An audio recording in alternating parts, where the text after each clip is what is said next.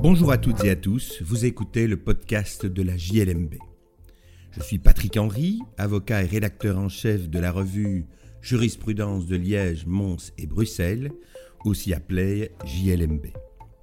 Dans la revue, tout comme dans ce podcast, nous commentons principalement des décisions de jurisprudence prononcées par des juridictions des ressorts des cours d'appel de Liège, Mons ou Bruxelles. Cette semaine, je vais vous parler de détention à perpétuité et possibilité de révision de la condamnation. Ce sujet est traité par la Cour européenne des droits de l'homme dans un arrêt du 9 mai 2023.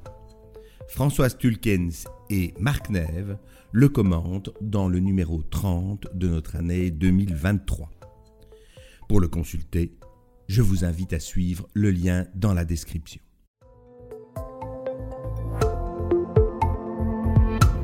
Les faits sont très anciens. Ils remontent en effet à l'année 1981. À cette date, le 16 juin, la Cour d'assises de Flandre occidentale condamne M. Freddy Orion à la peine de mort. Il a en effet commis un quintuple meurtre particulièrement affreux, frappant toute une famille de la banlieue gantoise. Cette peine de mort sera commuée plus tard en travaux forcés à perpétuité. On sait que la Belgique n'exécute plus la peine de mort et que celle-ci a été supprimée de notre arsenal. Depuis juin 1979, il est désormais l'un des prisonniers belges qui purgent la plus longue détention. Au jour du prononcé de l'arrêt de la Cour européenne des droits de l'homme, le 9 mai 2023, il était détenu depuis près de 43 ans. En vertu de la loi du 17 mai 2006 relative au statut juridique externe des personnes condamnées à une peine privative de liberté et au droit reconnu à la victime dans le cadre des modalités d'exécution de la peine, ce qu'on appelle la loi relative au statut juridique externe, M. Orion était admissible à une libération conditionnelle depuis le 30 septembre 1993 et préalablement, il aurait pu bénéficier d'une première permission de sortie dès octobre 1991, d'un premier congé pénitentiaire dès octobre 1992, d'une détention limitée et d'une surveillance électronique dès avril 1993. M. Henrion a donc introduit depuis 1993 plusieurs demandes, soit de libération conditionnelle, soit de détention limitée, soit de surveillance électronique. Toutes ces demandes ont été rejetées par le tribunal d'application des peines de Gand. Mais en 2010, puis en 2017, à deux reprises, le tribunal a chargé un collège d'experts de deux psychiatres et d'un psychologue d'une enquête de personnalité actualisée et d'une analyse des risques.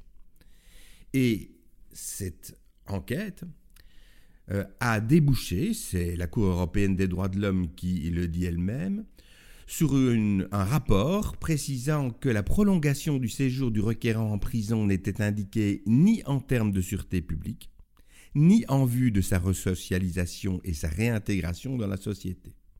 Le rapport précisait qu'il existait une solution intermédiaire, un séjour dans une enquête de psychiatrie légale qui permettrait parfaitement de pallier les risques de récidive. Cela constituerait, disait le rapport, un cadre de vie adapté et intermédiaire entre la prison et la société, offrant du personnel compétent pour accompagner le requérant et l'aider dans son chemin vers la resocialisation.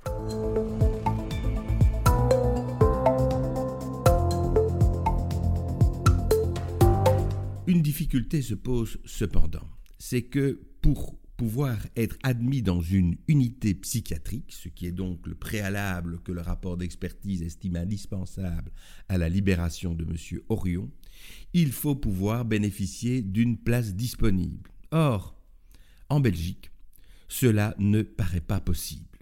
En effet, euh, seules les personnes qui ont un statut d'interné sont finançables pour entrer dans un établissement psychiatrique Tel n'est pas le cas des personnes qui ont un statut de condamné. Et dès lors, on ne trouve aucune place disponible pour accueillir M. Orion. Ce qui fait que le tribunal d'application des peines ne peut euh, ordonner la libération de M. Orion. Il n'y a pas la possibilité effective de lui offrir le séjour en établissement psychiatrique qui apparaît comme le préalable obligé à sa libération. La Cour européenne des droits de l'homme est saisie de cette question et elle tranche par son arrêt du 9 mai 2023 qui est donc analysé par François Stulkens et euh, Marc Neve. Elle dit que le prononcé d'une peine d'emprisonnement à vie ne peut demeurer compatible avec l'article 3 de la Convention qu'à la condition d'offrir à la fois une chance d'élargissement et une possibilité de réexamen, les deux devant exister dès le prononcé de la peine.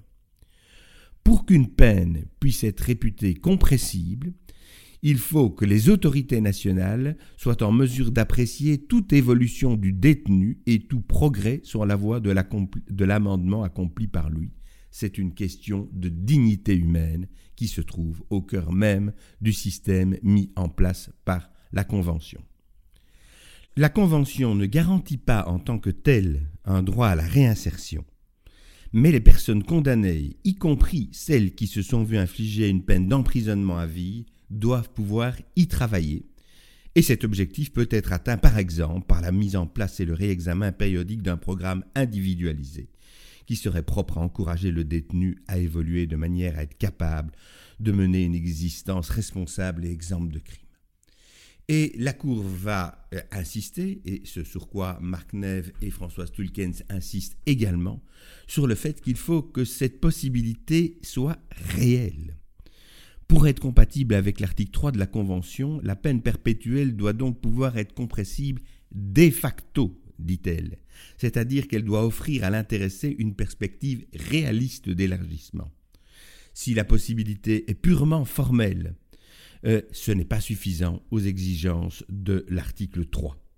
Dès lors, conclut la Cour, à partir du moment où tant les experts psychiatres que le tribunal d'application des peines estiment que la prolongation du séjour condamné à la, détention à perpétuité il y a plus de 40 ans n'est plus indiquée, mais que pour la resocialisation, il est nécessaire de pouvoir intégrer un établissement de défense sociale. Il faut que cette possibilité soit concrètement offerte aux détenus.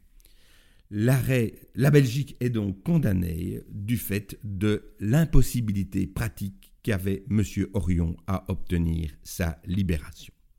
Marc Neve et François Stulkens examinent évidemment les, conséquences pratiques de cet arrêt pour notre système et la nécessité, effectivement, pour l'État d'offrir à des détenus qui se trouvent dans une situation comparable cette possibilité réelle d'un programme qui leur permette d'envisager à terme une libération. Voilà qui conclut cet épisode du podcast de la JLMB. Je remercie Françoise Tulkens et Marc Neve pour leur article, qui, je le rappelle, figure dans le numéro 30 de notre année 2023. Je vous remercie pour votre écoute et vous invite à vous abonner au podcast sur la plateforme de votre choix afin de ne pas manquer nos prochains épisodes. À la semaine prochaine pour l'analyse d'une nouvelle décision de jurisprudence.